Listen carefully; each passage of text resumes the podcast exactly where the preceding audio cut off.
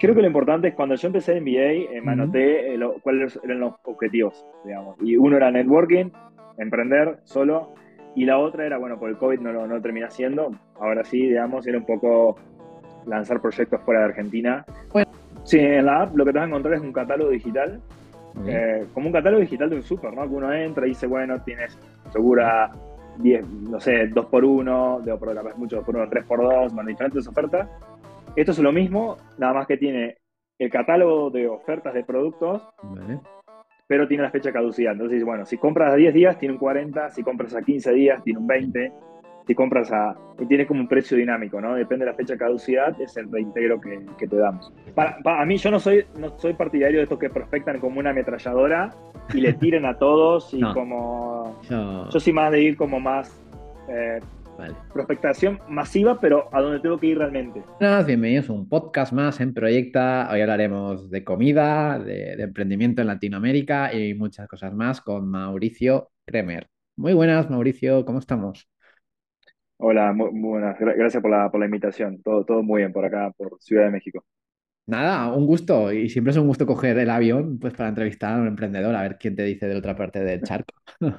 Qué historias. Buenísimo. ¿no? Entonces a mí siempre me gusta, Mauricio, que, que el emprendedor se presente. ¿Quién es Mauricio? ¿En qué proyectos está? Y sobre todo, ¿qué estilo de vida tiene? Bueno, eh, bueno, soy Mauricio Kremer, eh, soy CEO y co-founder, digamos, de Kiwi. Em, estilo de vida, eh, la verdad que soy bastante... hay un libro que se llama Hábitos Atómicos, que está, ah, no sé, por lo menos acá en Latinoamérica está bastante de moda, como se dice. Em, me considero, digamos, leyendo un poco el resumen del libro, eh, a ver qué, de qué trataba, y, tengo dos personas del equipo que lo están leyendo. La verdad, me, me considero, leyendo el libro me di cuenta que soy una persona con muchos hábitos.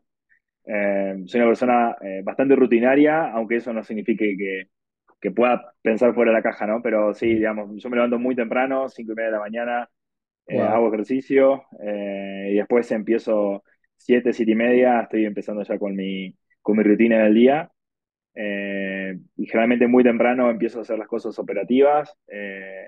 y bueno, para, digamos, siempre como emprendedor tiene muchas horas de trabajo, entonces por ahí se puede, se puede, extender hasta tarde, pero generalmente trato de cortar siete de la tarde eh, ya se sumaron como 12 horas, así que eh, un poco mi estilo de vida ese ejercicio. Eh, también trato los fines de semana de, me gusta mucho hacer algo al aire libre, hiking o salir a correr o andar en bicicleta, eh, que Ciudad de México la verdad tiene muchísimas opciones para eso.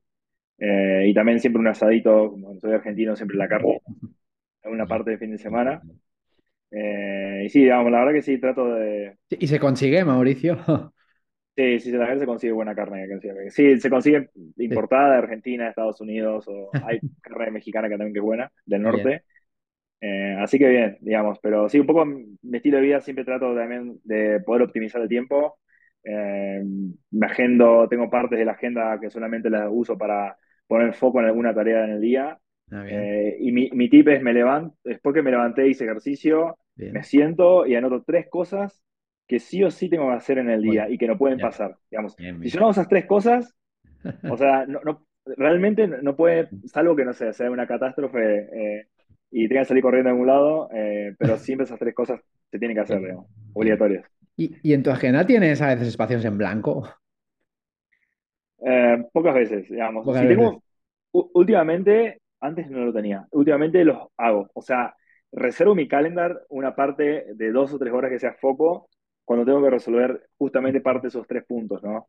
Eh, entonces, digamos, eh, en verdad no tengo mucho, debería tener quizás más ocio eh, si hago un poquito de, digamos, de, introspección, pero generalmente termino trabajando todo el día, pero es divertido, la verdad que me divierte mucho, por eso no, no, no me expreso, digamos, en eso. Vale, tienes, tienes un equilibrio, ¿no? Dentro, dentro de todo. Sí, digamos, sí. Para mí lo, lo no negociable es el, el deporte o hacer algo, digamos, todos los días. Puede ser algún día que no lo haga porque viajé o esto y lo otro, pero digamos, son tres días, eh, no pasa nada, eh, quizás, pero si no voy todos los días. Eh, así que al gimnasio o, si no, en fin de semana salgo a andar en bici y correr. Pero eso es como en mi cable a tierra, digamos, ¿no? Cada uno tiene que buscar como ese, ese pues lugar para, para estar, para por ahí de tantas cosas acumuladas, uno tiene que liberar un poco la cabeza. Qué bueno. Y ahora estás 100% por, por Kiwi, ¿no? Sí, 100%, 100% por Kiwi, totalmente. ¿no? No estás en otros proyectos, ¿no? Eh, no, no, no, 100%, la verdad que no, no me daría el tiempo. O si no, debería... hay, por suerte hay much- eh, happy problems, digamos, tenemos muchas cosas para, para hacer, así que Bien. en, en este momento la startup no, no creo que, que pueda dedicar a otro proyecto. Qué bueno, qué bien. Entonces, ya luego hablaremos de Kiwi y iremos, profundizaremos en ello. Pero antes, ¿qué, es lo que te llevó pues, a emprender y cómo fueron tus inicios? Sí, digamos, creo que siempre me, me considero un emprendedor, digamos. Eh, desde muy chico me acuerdo, era, o sea, mi padre tiene campo en Argentina y era de vender plantitas, tener 12 años y andar como recorriendo eh, vi- viveros, ¿entiendes, no? Viveros donde, locales donde se venden plantas y vendía plantas que yo hacía en el campo y cosas así. Siempre me consideré como, porque me quería hacer el dinero para el fin de semana o comprarme, eh, no sé, una PlayStation o esas cosas. Eh, entonces siempre fui un emprendedor y después cuando trabajé dentro de la empresa también, digamos, tenía muchos proyectos que los, que los hacía yo y pedía fondos, digamos, y lo llevaba a cabo yo con un equipo aparte. Eh, pero bueno, la verdad que lo que me llevó a emprender yo, yo digamos, como una startup, eh, digamos, estudié en MBA eh, en Argentina, en el IAE, que es una universidad bastante reconocida, eh, y fue como una excusa para cortar todo lo que estaba haciendo eh, porque si no uno siempre tiene algo para hacer, ¿no? Eh, entonces, como decir, a cero, eh, y después ahí donde surgió esto de emprender, justo porque conocí mucho network, muchas personas, Mm, eh, y ahí fue como se me dio la oportunidad. ah, bueno. Eh, tus cofundadores son de ese máster. Exactamente, sí, sí. Eh, primero empecé con Maxi, somos tres socios. Mm, Primero empecé con Maxi, que cursó conmigo el MBA, que full time. Eh, y bueno, después cuando comenzamos después del MBA, justo porque el proyecto fue, de, fue como eh, proyecto final de tesis, Ah, bien. Eh, entonces ya de ahí hicimos el business model, digamos, y todo. Eh, pero bueno, luego eh, necesitábamos un CTO y yo me he acordado que había hecho algunas materias selectivas con, con Gonzalo que cursaba un MBA Executive, esos que puedes como trabajar y, y hacer el MBA a la vez. Y entonces ahí fue cuando Gonzalo se renunció a su trabajo y se unió con, con nosotros, digamos. O sea, en el mismo máster conseguiste los cofundadores. Sí, sí, sí, gracias al máster, sí, sí, sí. Eh, la verdad que bien. Eh, esa amorti- creo que siempre digo, fue la, la inversión que más amortizó hasta ahora que he hecho en mi vida. Sí, sí, porque a veces no se consigue eso, ¿eh? Eh, no, la verdad que sí, pero Es, es- bueno, es- es sí, complejo conseguir cofundador, pero oye. creo que lo importante es cuando yo empecé en MBA, eh, me anoté lo- cuáles eran los objetivos, digamos. Y uno era networking, emprender solo, y la otra era, bueno, por el COVID no lo no terminé haciendo, ahora sí, digamos, era un poco lanzar proyectos fuera de Argentina, como bueno, ¿no? Para tener, eh, Argentina la economía es muy mala, digamos, hasta el momento, entonces siempre exige estar fuera en negocios, ¿no? No tanto quizás en trabajo, pero mi objetivo era como, bueno, depender de ingresos de afuera de, de Argentina, así que bueno, un poco eh, lo, lo logré, pero después de, de emprendiendo. ¿Y, po- y por qué surgió esto de, de Kiwi? Sí, mm, digamos, eh, Maxi, que es mi otro socio, eh, tiene una idea de hacer bueno, ahí en, en Europa está bastante conocida, que es eh, Too Good To Go, digamos, era como traer el- la misma idea, mismo concepto de Argentina, la verdad que se replica en todas partes del mundo ese mismo modelo de negocio con diferentes nombres. Eh, pero cuando me contó, le digo, "Mm, no, hagamos algo eh, que tenga que ver con las empresas, porque yo no, no conozco los restaurantes, no sé ni cuánto tiran ni nada, tendríamos que, nos llevaría años aprender eso, o tiempo. Digo, yo conozco todo lo que pasa con las empresas, pues trabajé toda mi vida en relación con las empresas y los retailers, digamos, como ujú, llegué a estar director de ventas de, de una empresa bastante importante en Argentina. Entonces dije, bueno, o sea, yo conozco el desperdicio, lo vi, o sea, y me molestaba, y yo veía la cantidad de camiones que se tiraban, y no teníamos ni una solución. Y sé que empresas, eh, colegas, digamos, que hacen diferentes productos también. Entonces, bueno, fue como así, le digo, no, eso no, vamos por empresas que conozco, tengo network, y bueno, así fue como Tenías lo que se llama una, una ventaja injusta, ¿no? Que ya, sabías, ya, ya- ya tenía- ya tenías los contactos y todo esto, y atacas por ahí, ¿no? En vez de, de ir a los restaurantes, como Sí, tú, tú, no, no tiene más sentido, ¿no? sí, claro, era como siempre pienso que, digamos, si uno durante su vida eh, sí. Aprovecha la expertise que va acumulando, digamos, obviamente va a ser mucho mejor que otra persona, digamos, ¿no? Porque ya yo tengo 10 años acumulados de experiencia en eso, Si alguien empieza de cero, va a demorar, suponte que dos años o un año si está todo el tiempo tratando de estudiarlo, ¿no? Entonces, ¿qué, qué, qué es Kiwi a día de hoy? Sí, Kiwi es una, es una plataforma. eh, lo que hacemos es reducir el desperdicio de alimentos de las marcas en los supermercados. Eh, y lo que hacemos para reducirlo es, eh, es una app que se descarga del consumidor, es B2B2C, digamos, porque tenemos del cliente a la marca ujú, y la app que es para el consumidor, que te pagamos por comprar productos eh, próximos a, a vencer, a próxima caducidad. ¿no? bien, Eh, entonces, de esa manera, eh, uno compra, por ejemplo, un pan que está a 10 días de caducidad en cualquier súper, porque el contrato es con, por ejemplo, con la empresa que produce el pan. Eh, entonces, compras el pan, haces un scan al ticket, al recibo de compra y un scan al producto donde se ve la fecha de caducidad y te devolvemos eh, hasta un 40% de cashback. Eso son las condiciones que tenemos hoy. Eh, entonces, eh, de esa manera, el, el, consumidor gana un 40% de cashback sobre ese producto y la empresa obviamente no se termina tirando ese producto, evita que se tire, ¿no? Ah, o sea, no, no, no compráis eh, los productos, o sea, es- es- es- No, si lo compras directamente en el súper, pero nosotros te redimimos un cashback por haberlo comprado próximo a caducidad. Vale, vale. ¿Y qué, qué problema? cu- es muy grande este problema en, en Latinoamérica del desperdicio alimenticio, de, de- sobre todo de precios que están a punto de caducar y, y todo eso. la verdad que es un problema global, digamos. En Sí, sí, Latinoamérica, en el mundo, se da, se da de manera igual. Eh, en los supermercados, muchas veces en los supermercados, cuando más avanzado es el país, digamos, más desarrollado es el país, es peor. ¿Por qué?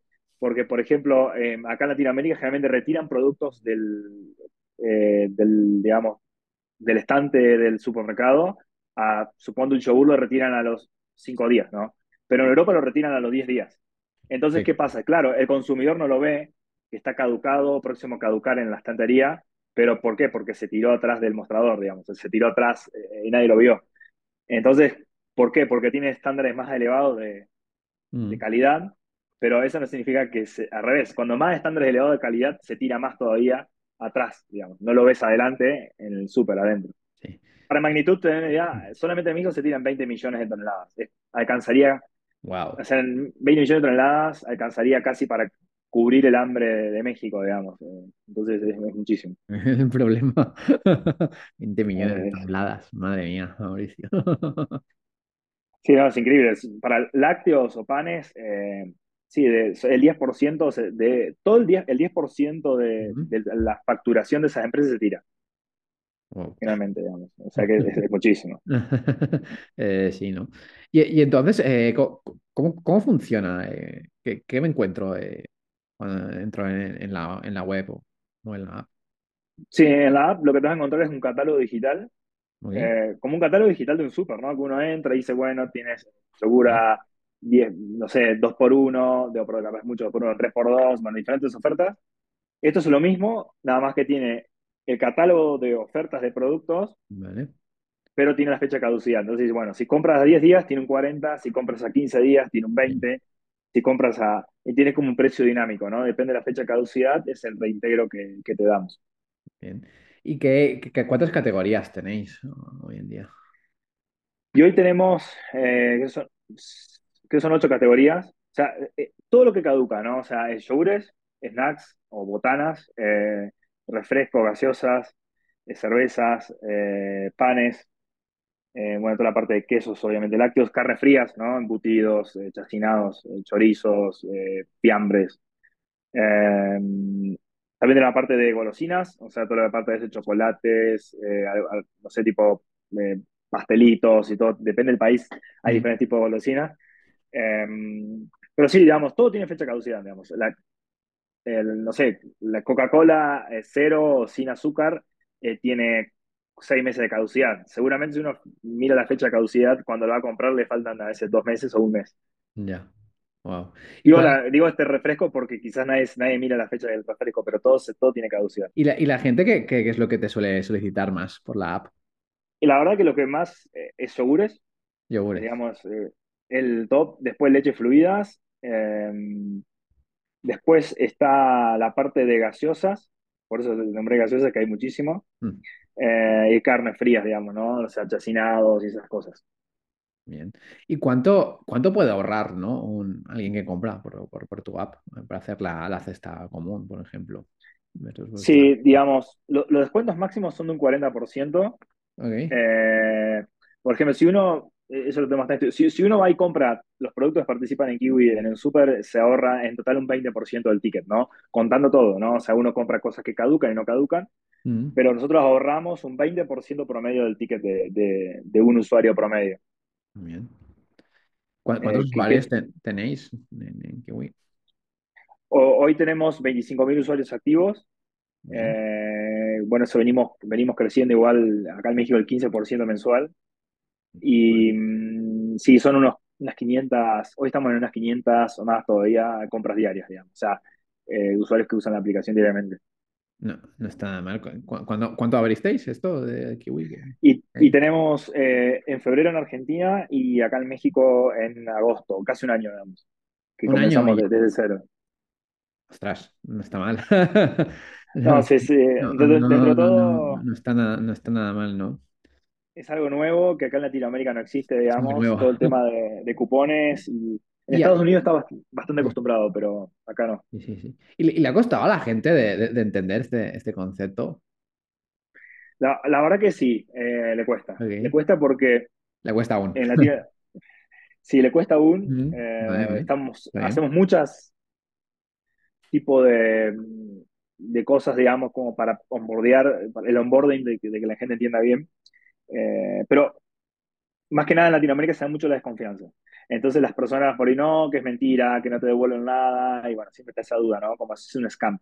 Claro. Eh, pero bueno, eh, digamos, entonces hacemos muchas eh, tipo de incentivos para comprobar que no es así, digamos, como es el primer ticket se lo aprobamos rápido, o el primer ticket pruebas cargar un ticket y te devolvemos algo de dinero. Entonces, como hacemos muchas cosas para tratar de generar más confianza rápida, ¿no?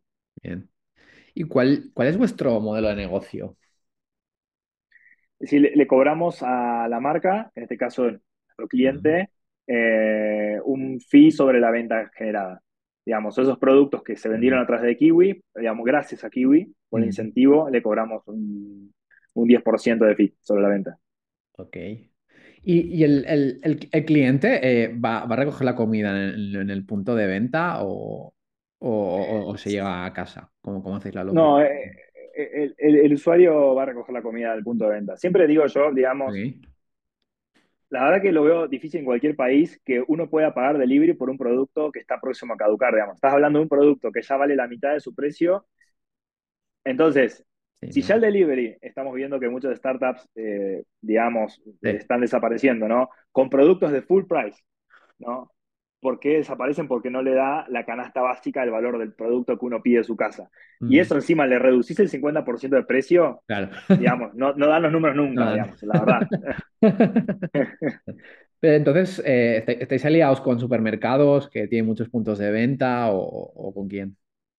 La verdad estamos aliados con marcas, marcas, marcas. eh, Vale. porque, digamos, en España o en Europa no tanto, pero lo que es Estados Unidos, te diría, generalmente en ca- casi toda la otra parte del mundo, Estados Unidos o lo que es América Latina, el que paga el desperdicio, siempre paga el proveedor. La diferencia es que acá, por ejemplo, el supermercado le obliga al, prove- al- al proveedor a retirar los productos, ¿no? Vale. O los tira del supermercado y le hace una, una nota de débito. Entonces, que realmente tiene el pain es el, eh, es el productor. Ahora, en Europa lo que pasa, obviamente siempre termina pagando el consumidor, el productor, el super no paga, sino es que el supermercado le cobra un descuento recurrente sobre la factura, entonces eh, ya está cubierto el costo del desperdicio, digamos. Pero no significa que no lo pague la marca, lo, lo termina pagando igual, siempre. Ya, bueno, está bien, ¿no? Es, y es, es- es un problema, ¿no? Eh, bastante recurrente, ¿no? En las marcas que tienen sobre el desperdicio.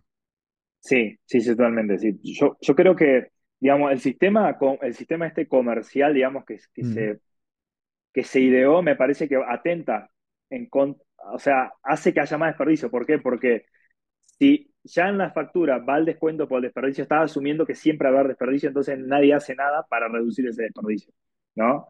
ya, Entonces, por eso es que, que creo que, eh, por eso está bueno que el Estado ha, ha- ha hecho incentivos para que eso se pase, ¿no? Bueno, si tiras comida hay una multa, por lo menos lo que veo en Europa que pasa. Pero Latinoamérica está ya eh, también. No, no, digamos, No, no, no. ¿crees que lo va a estar en Eh, un futuro igualmente? sí, sí, seguro. Estoy seguro que sí. Seguro.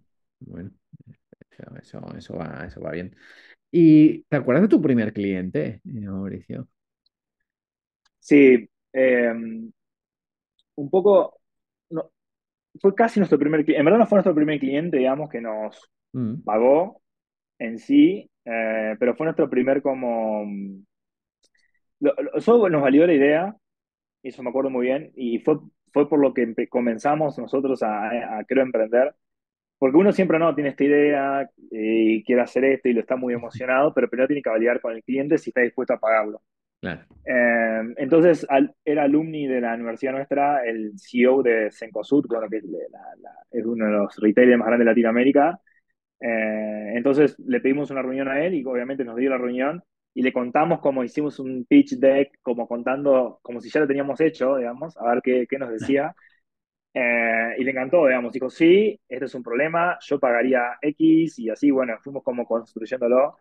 Mm, Eh, eso fue como el primer incentivo a lograr, eh, o sea, validar la idea de que alguien estaba dispuesto a pagar. Y bueno, y después, después eh, fue un... Avinbet fue nuestro primer cliente, eh, que bueno, es eh, la cervecería, bueno, la cervecería más grande, digamos, de- del mundo, ¿no? Y que eso comenzamos en Argentina. Eh, la verdad que fue muy bueno, porque bueno, los conocía yo igualmente a los de Avinbet, que habíamos hecho un proyecto antes, eh, que tiene que ver, bueno, con, con otros, con otros temas, pero entonces como fue nuestro primer cliente que nos ayudó bastante, digamos, y, y la verdad que muy buena experiencia. Ah, bueno. Con una cervecería. Eh, Entonces, eh, ¿es Cervecería, grande? exactamente. ¿Grande o...? Sí, no, Avinbeb es la cervecería más grande del mundo, digamos. Ah. Eh, sí, sí, digamos, es dueña Vale, de es, todas las es- es- principales marcas vale, es, una cervecería que, que tiene varias marcas, ¿no? Digamos. Sí, no, tiene, en Argentina tiene 80% de mercado, acá en México tiene el 70%, Wow. digamos, es como, es dueña, no, no, es dueña de las marcas principales en cada país, digamos. Ostras. No, no está nada mal, ¿no? sí. ¿Y, y son duras este tipo de negociaciones con, cuando vas con empresas así tan grandes que te hagan caso y todo eso? So- Son, son duras, digamos. Eh, lo bueno es que yo trabajé de- del lado de ellos, ¿no? Entonces sé cómo hablarles, Ok, en ese sentido. vale. Eso, entonces sé cómo hablarles, sé cómo piensan, sé cómo muchas cosas. Eh, son duros, pero entonces tenés que comprender cómo trabajan dentro eh, y qué, cuál es el incentivo que tiene la persona. Porque muchas veces son tan grandes las empresas que ni siquiera estás hablando con la empresa, estás hablando con una persona. Que depende de esa persona muchas veces que te aprueben comenzar o no. ujú. Eh, pero bueno, la verdad que para, son duras negociaciones, pero para romper eso lo que nosotros usamos es pilotos. O sea, hicimos como pi- pilotear, digamos, como decir, bueno, una prueba gratis eh, Ah, de tres vale. meses, donde eso fuimos aprendiendo y generando un modelo. Digamos, Sí. bueno, son tres meses, va a ser así, así, así, así, y ya tenemos la prueba de que esto funciona. Eh, pero bueno, son duras las negociaciones, Sí. pero una vez que uno genera confianza, la verdad sí, que están claro. dispuestos. Digamos, comenzamos, eh, bueno, el primer prueba piloto que tuvimos fue hace, duró seis meses, o sea que Seis meses. ahora la establecemos, hoy en día nuestros pilotos están durando tres y a dos. Pero bueno, eso fue todo cuestión de aprendizaje. El primer piloto fue durar seis meses eh, y muchas eh, esos aprendizajes, ¿no? Es decir, bueno, comenzamos en piloto y a ver cuántos productos se venden a través de Kiwi y a ver cuánto dinero ganamos los dos y medir las métricas y todo eso. Eh, y la verdad que, claro, llegó, pasaron dos o tres meses, dos meses, en verdad, que nosotros tratábamos de que se venda la máxima cantidad de productos posible y todo, pero claro, queríamos reunirnos con la empresa para mostrar los números y no que mañana, que pasado, y no podíamos mostrar los números, entonces tampoco podíamos validar que él hacía bien lo que estábamos haciendo. Eh, pero bueno, la verdad el piloto terminó, eh, eh, fue momento como tuvimos que nosotros decirnos, bueno, se corta acá, digamos, nosotros no ponemos más dinero de, de la startup. Eh, si le sirve eh, lo que estamos haciendo, seguimos, y si no, Claro. buenísimo, somos amigos, pero no hacemos negocios. Hay veces que hay que Y ahí fue cuando, exacto, y ahí fue cuando la verdad que pudimos como llegar a un acuerdo. Eh, entonces, aprendizaje, digamos, uno a veces mucho con, como cuando empieza y startup, tiene como esos miedos, ¿no? Que, que el cliente te diga que no, y, claro. y bueno, pero la verdad que si el cliente dice que no siempre es porque el modelo de negocio no le sirve, digamos, ¿no? Claro. Entonces, si el modelo de negocio le sirve, después de haberlo mostrado los números, Ya. eh, pero bueno, Al final se vio, ¿no? Se vio que, que estás resolviendo, ¿no? Un problema y bueno, y seguís, ¿no? Vamos, pues por ello. Sí, digo, digo, digamos, para, en números, si que te digo, digo que ellos tenían una ganancia de un 50%, digamos, eh, sobre lo que invertían en Kiwi. Entonces, con ese número fue el que nos validó a nosotros para, para seguir haciendo clientes y mostrar el business case. Y después aprender, decir, bueno, ahora cuando hablamos con la empresa, obviamente decimos, tiene que ser así, así, así, así. Firmas un contrato antes, si no anda, está todo bien, eh, no pasa nada, digamos, no es que no pasa nada, se, se ve si extender un mes más. Y si está durante los parámetros que nosotros establecimos, se sigue el contrato. Pero bueno, eso uno lo aprende mucho de la experiencia, la verdad. Y vayamos ahora a momentos. ¿Cuál ha, cuál ha sido tu mayor momento de, de incertidumbre de- dentro de, de Kiwi? Que has estado ahí en la línea roja. Eh, el mayor momento fue cuando nosotros al principio no era lo que es Kiwi hoy. Ah, Eso no lo conté. ¿Cómo, cómo empezó No lo, no? No lo conté bien, digamos, a eso. Pero eso fue el mayor incertidumbre. Nosotros al principio hicimos un SaaS, un software ¿Ya? B2B, que lo que hacía era conectarse con el sistema de, Mm, eh, de ventas del supermercado Vale. con el sistema de ingresos del eh, proveedor. Cuestión, necesitaban al principio lo conectábamos con tipo APIs o importábamos archivos, ¿no? Cuando uno empieza, empieza así. Y que lo que hacía era, por data analysis, advertía al super cuando se le estaba por, por vencer un producto. Ya, Entonces no reponerlo, reponerlo automáticamente, ¿no? Casi. en, en verdad era decir, bueno, al, promotor o al que está en- adentro del super decías, tened cuidado que se van a vencer los yogures, ¿no? De tal marca. Eh, eso implementamos en una en un mayorista o wholesaler, digamos, de, de, de- de Córdoba, del estado, de la provincia de Córdoba, Argentina. Eh, y claro, implementamos todo, pero eh, cuando quisimos cobrarle a, al, a retail dijo, no, pero yo no pago la merma, lo que hablamos antes, ¿no? El que la paga es el proveedor porque yo se la descuento a él. Así que anda y cobrale a, a Danone, cobrale los yogures que yo le descuento y él te pague por sistema porque yo no pago desperdicios, ¿no? Eh, entonces, fue así que dijimos, este modelo, eh, oh, habíamos empezado a hablar con Danone y, y estábamos en conversaciones, mm, pero la verdad que nos dimos cuenta que era muy lento. Integrar sistemas, Claro, luego era como, claro. Eh, ahí el pain principal es sa- saber qué aporta valor eso, ¿no? Que- que que- sí, o por ahí aporta valor, pero no están dispuestos a pagar, Ya, complejo. ¿no? Eh, entonces, ahí fue cuando dijimos, ¿qué hacemos? O sea, ¿por dónde vamos? O sea, esto nos sirve, Vale. ¿qué Y, hacemos de nuevo? y- y ahí salió el tubo tubo, ¿no? Con, con lo que, que resonó, ¿no? No, no, el tubo que salió antes, digamos. Ah, salió antes, vale, vale, vale. ¿Por, por, por qué cuando, si nosotros quisiéramos hacer el to to go del supermercado, en verdad no existe la información de stock por fecha de caducidad. Entonces, como no existe la información de stock por fecha de caducidad, el super no sabe cuántos productos tienen stock eh, próximos a caducidad. Entonces no puedes ofrecer eso en un marketplace si no sabes que se van a vencer mañana cinco productos, ¿no? Entonces lo que nosotros tratamos de arreglar con ese software era eso. ¿Cómo hacer para que el super tenga alguna alerta de caducidad? Porque la única forma de saberla era ir al, al estante, a la estantería del super y chequearla manualmente, digamos. Eh, pero bueno, la verdad que no. Ahí fue cuando dimos cuenta, implementamos en otro super y también fue igual, digamos, era como muchas integraciones, Sí. era muy lento. O sea, dijimos, vamos a estar años con esto. Pero la, respuesta era era lo mismo, ¿no? Que lo pague el proveedor, ¿no?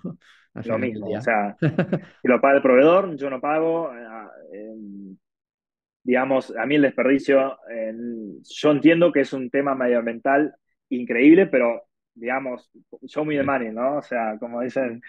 eh, entonces, ahí fue cuando decidimos como pivotear a lo que es Kiwi, pero en ese lapso de dos o tres meses fueron una incertidumbre increíble de qué hacer, ¿no? Bien. ¿Y cómo le disteis la vuelta a la tortilla, como se dice aquí en España? Sí, em, nuestro objetivo era seguir con, bueno, habíamos levantado una ronda de inversión en ese, en ese, en ese medio, Ah, vale. eh, que era más Angels, Investor, pero también fue un VC, eh, que es Newtopia VC, que es un VC, Presid muy conocido En acá en Argentina. Latinoamérica, Ujú. en Argentina, pero eh, había empezado en Argentina, pero muy conocido en Latinoamérica, tiene muchos Sí. LPs eh, como el mundo emprendedor de Argentina, Em, y ellos nos ayudaron mucho a repensarlo. Entonces dijimos, ¿qué tenemos que hacer para solucionar el problema del productor y también la verdad que es un problema del consumidor también, porque el consumidor termina pagando en los precios todo, ¿no? O sea, si se desperdicia un 5%, lo que hacen las empresas obviamente es subir el 5% de los precios. o sea, el que paga los costos, la verdad, es el, consumidor, en fin, en fin. Entonces dijimos, ¿cómo hacemos para conectar las dos puntas, pero que el submercado no, no interfiera? Entonces ahí fue cuando vimos que había aplicaciones de cashback que como daban cashback por comprar productos de marketing, ¿no? Eh, entonces dijimos, ¿cómo podemos hacer lo mismo, pero para comprar productos próximos a caducidad? Que fue ahí como, como surgió la, la idea, digamos, pero bueno, era, no es lo mismo un B2B, no es lo mismo que un B2C, ¿no? O sea, un B2C es mucho capital intensive, es consumidor, es, es más complejo, pero sí resolvíamos el pain, digamos, ¿no? Entonces fue así como, como intentamos, como comenzó Kiwi, está bien. Mientras ahora los personajes no, no digan que, que él pague el otro, ¿no? Eh, vamos bien. sí, sí, digamos, igual, igualmente ya tenemos un retailer de cliente, digamos. Eh, ah, bien. Porque el, el retailer paga eh, algunos productos, no sé, lo que es como panes producidos por ellos. Todo se produce dentro del súper. Lo, lo, que se llama aquí marca blanca, ¿no? marca blanca, esas cosas sí las paga el súper, entonces, eh, pero acá son el 30% de los productos. Por eso es que no nos focalizamos tanto en eso. Pero bueno, la verdad que cuando uno empieza a ser conocido, directamente nos contactaron algunos retailers y, y es que ya tenemos uno, uno como cliente. Ah, bueno, está bien. Y, y vayamos al otro extremo. ¿Cuál ha sido el mayor momento de más felicidad o que, que hayáis pues, acertado ¿no? en una toma de decisión? Yo creo que fue cuando lanzamos la, aplicación.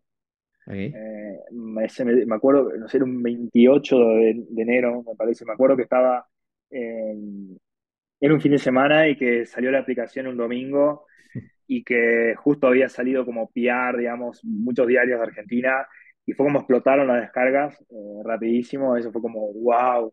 Digamos, todavía no, no ganábamos dinero, pero era como todo lo que habíamos de estar como pasándolo mal, digamos, antes, ¿no? Por este B2B que nos daba, SaaS que nos daba, hacer algo que veía que los usuarios se descargaban y lo usaban. ¿Cuántos usuarios tuviste tu primer día? Buena pregunta. Creo que fueron, sí, me acuerdo que fue cuando habilitamos la aplicación y fueron 2.000 descargas como en, en un... Y, era muchísimo, digamos, de cero a nada. ¿eh? Me, acuerdo el número 2000 que tenía, o sea, fue como el lunes, martes, que había salido justamente la, digamos, fueron como 2.500 descargas en un solo día y dije, no, es increíble. Entonces, como, eh, me acuerdo el número. Ah, bueno, está bien. ¿Y qué, qué, ticket medio, no? Pues eh, se puede tener con... Eh, ticket medio, digamos, ¿en, qué sentido? De, de, ah. que, compra, de los que compran. Sí, digamos, hoy de los productos que se compran por Kiwi, por ejemplo, hoy, hoy un ticket medio de la persona son 70 dólares Ah, eh, pero son 70 dólares total, pero los productos que pasan por Kiwi son 10 dólares hoy en día, digamos. Vale. Eh, por cada uno. O sea, un, consumidor compra un ticket promedio de 70, de los cuales 10 redime por Kiwi. Em, o sea, a, través de la app compran 60 y vosotros quedáis 10. Eh, exacto, van en super y compran 70 dólares y 10, vale. 10 dólares pasan por la app. Bueno, Eh, pero bueno, eso tiene mucho potencial, digamos. Tiene un potencial de multiplicarlo por cuatro, que bueno, estamos trabajando en eso. O sea, porque tenemos que ampliar la oferta de productos, más que nada. Claro. Bueno, lleváis, lleváis un año, ¿no? Entonces, entiendo que, que, estáis, estáis, escalando, ¿no? Porque a, día de hoy, ¿cuántos cuánto sois en la plantilla? Hoy somos siete full time y bueno, tenemos unas. Eh, son, y son siete part time, digamos. Tenemos muchas personas part time que vamos eh, a medida que vamos creciendo, después las vamos llevando full time.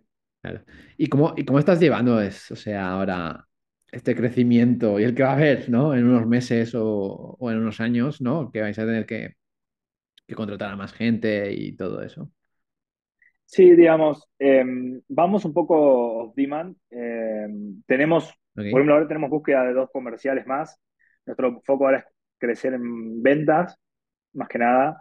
Eh, pero de, digamos, en ese sentido, la verdad, nunca nos costó traer talento eh, como startup. Eh, creo que el tema del desperdicio de alimentos y el propósito es tan grande que nos pasa muchas veces, o sea, la todas las personas trabajan en Kiwi o se anotan para trabajar en Kiwi eh, y me lo dicen, ¿no? O sea, a mí me encanta hacer algo que estoy impactando, ¿no? Reducción de desperdicio, o sea, saber que estoy haciendo algo para mm, que tiene un propósito más allá del dinero, digamos. Bueno, eh, está bien. Es ¿qué, ti- qué tipo de cultura tenéis? Como... Eh, somos mu- muy horizontales, digamos, en el sentido de mu- mucho trabajo en equipo, eh, horizontales, muy autónomos también. La verdad que trabajamos por OKRs, entonces cada uno tiene su KPI, su OKR y tiene que trabajar en, en ese sentido. Eh, siempre un lo que favorecemos es, eh, digamos, más vale pedir, pedir perdón que permiso, digamos, un poco siempre lo digo, más- Está bien.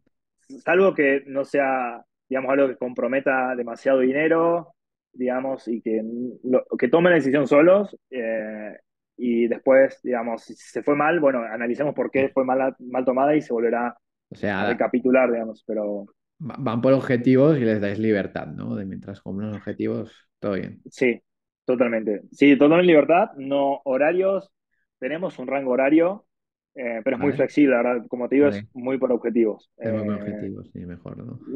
Sí, un poco por objetivo, no, no tenemos tampoco como vacaciones, eh, tantos días de vacaciones, también cada uno, nuestra política es cada uno se toma los días que necesite. Ah, Eh, bien. es- es- la verdad es, miramos objetivos, nada más. Claro, Después el resto, mientras se cumpla, todo bien, ¿no? totalmente. Si, si- hay, si hay un tío que le gusta ir al surf, que coja sus horas, que todo eso, que mientras tú, tú cumplas tus objetivos, exacto, digamos, eh, totalmente. No Bueno, sé, si a alguno le gusta lo que quiera, ¿no? Decir, bueno, eh, me, me gusta trabajar el domingo y el lunes descansar. Bueno, si el lunes tiene que contestar a los clientes, obviamente, ¿no? Pero eh, Sí, sí, bueno, hay, hay, hay excepciones y todo eso, ¿no? Y eh, en- por eso. entiendo que en remoto estáis ahora mismo. Es, es híbrido, digamos, ¿no? Híbrido. O sea, hay personas que están en Argentina igual que son 100% remotas, depende del puesto. Todo lo que es comercial, eh, tenemos una exigencia híbrida, eh, y lo que es, todo lo que es clientes, ¿no? Y todo lo que es no tan necesario mostrar la, la cara del cliente, eh, Vale. casi remoto 100%, digamos. Bueno, no, no, está nada mal. Y ha- hab- hablemos de mercado, ¿no? Eh, que aquí hay, hay dos o tres eh, per- personajes, ¿no? Eh, ¿qué, qué- problemas hay, ¿no? En- entre proveedores, eh, pues retailers y todo eso. Eh, aún, aún hay, eh, dentro de tu mercado hay soluciones, hay falta eh, digitalización. Eh, ¿qué oportunidades de negocio hay? Sí, de todos. La verdad es falta de digitalización por donde quieras. Eh, es increíble. Em, yo creo que, digamos,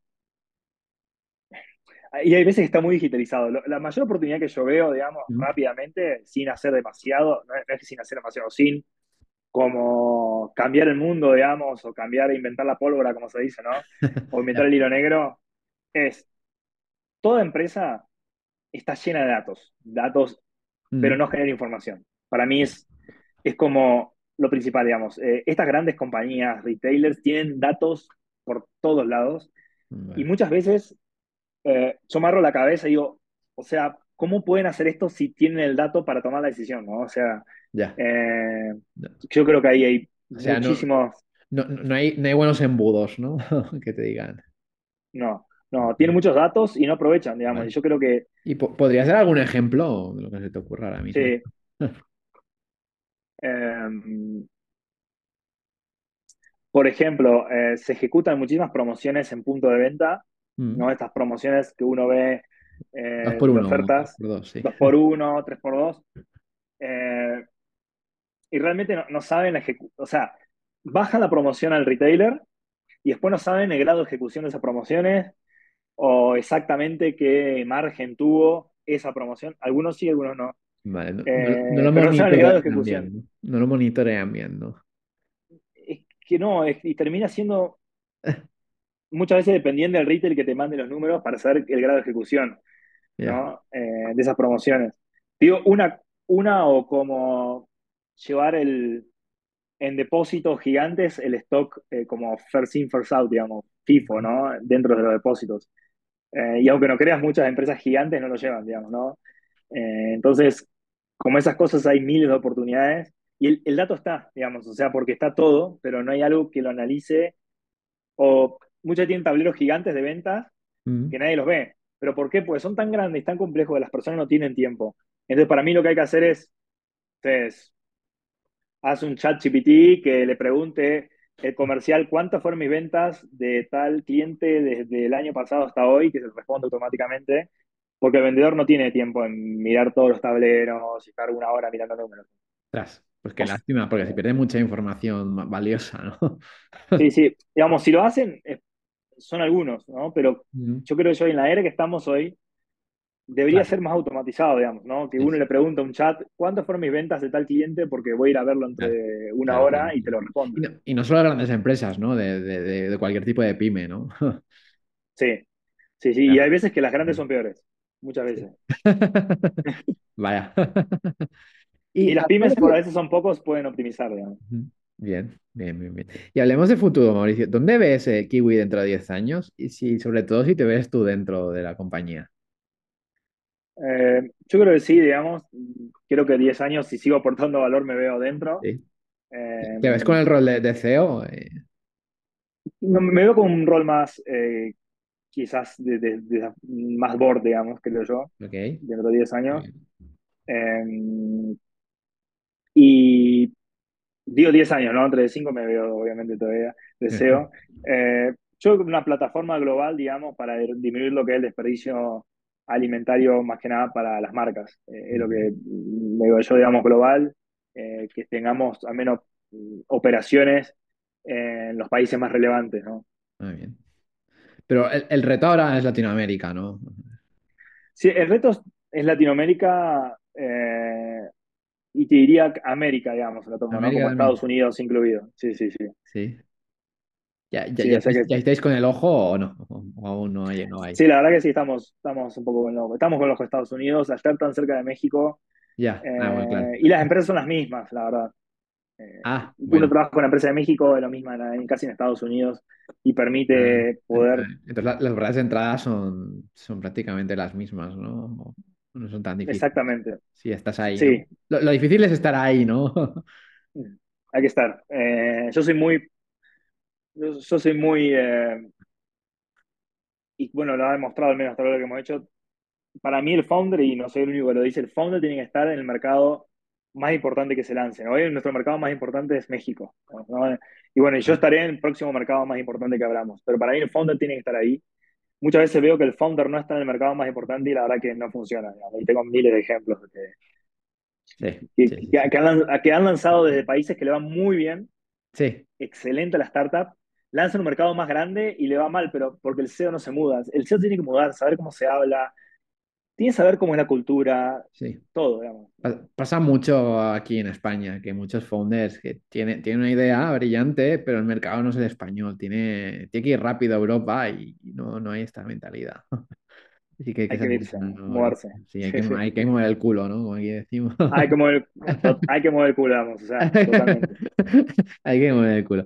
Pues Mauricio, vamos para la última pregunta. Ya, ya es más libre, que es algún consejo a los emprendedores. Si no es dar consejos, uno que te haya servido, eh, algún libro, podcast, serie, lo que tú quieras.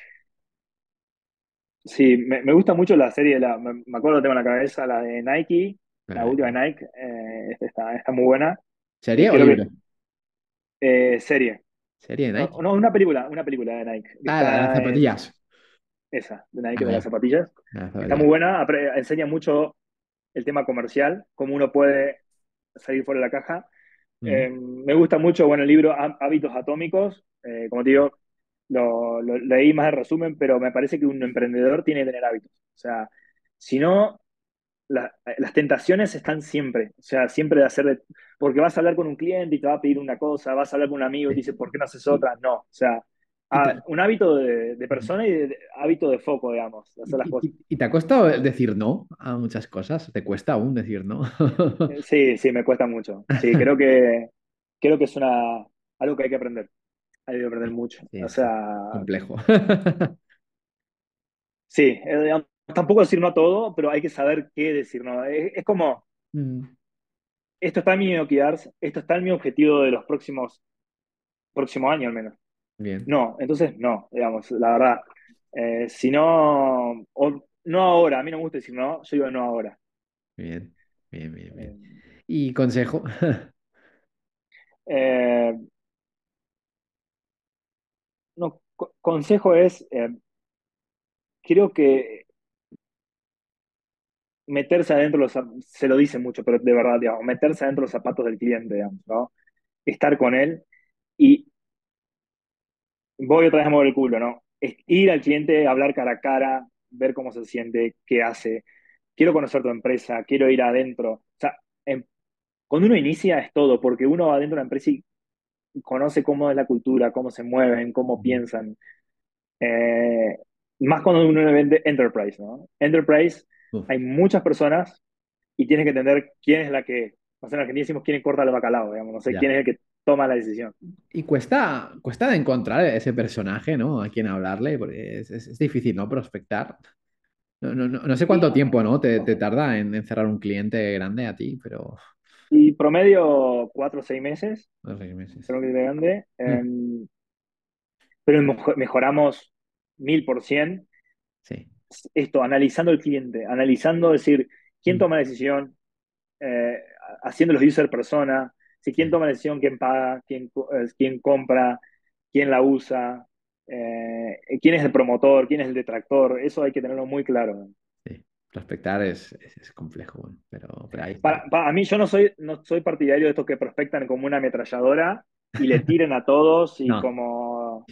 Yo eso, soy más de ir como más eh, vale, prospectación masiva, pero a donde tengo que ir realmente. claro.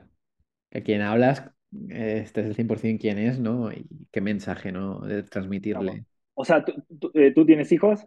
Eh, no, Bueno, lo mismo que yo te quiera vender pañales, digamos, estaría perdiendo el tiempo, claro, ¿no? Exacto. entonces, o sea, tengo que saber si tiene hijos, cuántos años tiene, si usan pañales aún, y bueno, ahí te puedo vender pañales. O Claro. sea, es muy simple lo que estoy diciendo, pero eh, No, de pero eso se es- es- trata. está bien ese ejemplo, ¿no? A veces eh, un ejemplo simple es mejor que, que Sí, si sí. profundizamos. Eh, está muy bien. Pues nada, Mauricio, nos quedamos con este, con este último consejo. Eh, no podemos cerrar de mejor forma el, el podcast eh, con este, con, con- con este consejo que, que si te pones a. Conocer los clientes, conocer los clientes, Sí, es el que user persona, digamos. Es, es- es sencillo, pero, pero es complejo a la vez, porque ah, podríamos hablar un podcast entero de, de solo eso. Sí, totalmente. Eh, Pero mu- bueno, muchas startups me contactan y me dicen, ¿cómo hacen para vender ustedes? Y le empiezo a preguntar estas cosas y no las saben. ya, Ojo, yo no- quizás nosotros hace, cuando comenzamos tampoco, obviamente, pero claro, le digo, bueno, ¿quién te compra? No, que, pero él te paga. Eh, no, y empiezan, no, no saben, digamos. Entonces tenés que ponerte a analizar quién paga, quién es compra, quién usa. Obvio. Es, es eso, ¿no? Y que tú llevas mucho en la industria, ¿no? También, que eso es una ventaja, ¿no? Es lo que hablábamos desde el principio, ¿no? Y usando estas dos ayuda. factores, pues ayuda mucho, ¿no? Al día a día del, del negocio. Así que cerramos con esto, eh, Mauricio. Eh, eh, recordad a la gente que os ha gustado el podcast, que lo comparáis con otro emprendedor. eh, y nada, seguiremos de cerca, pues, pues Kiwi. A ver, a ver después de Estados. Unidos, si viene Europa, quién sabe. Sí, totalmente. Así que bueno, eh, muchas, muchas gracias Nada, tío por, por, por por escucharnos. Hasta la próxima.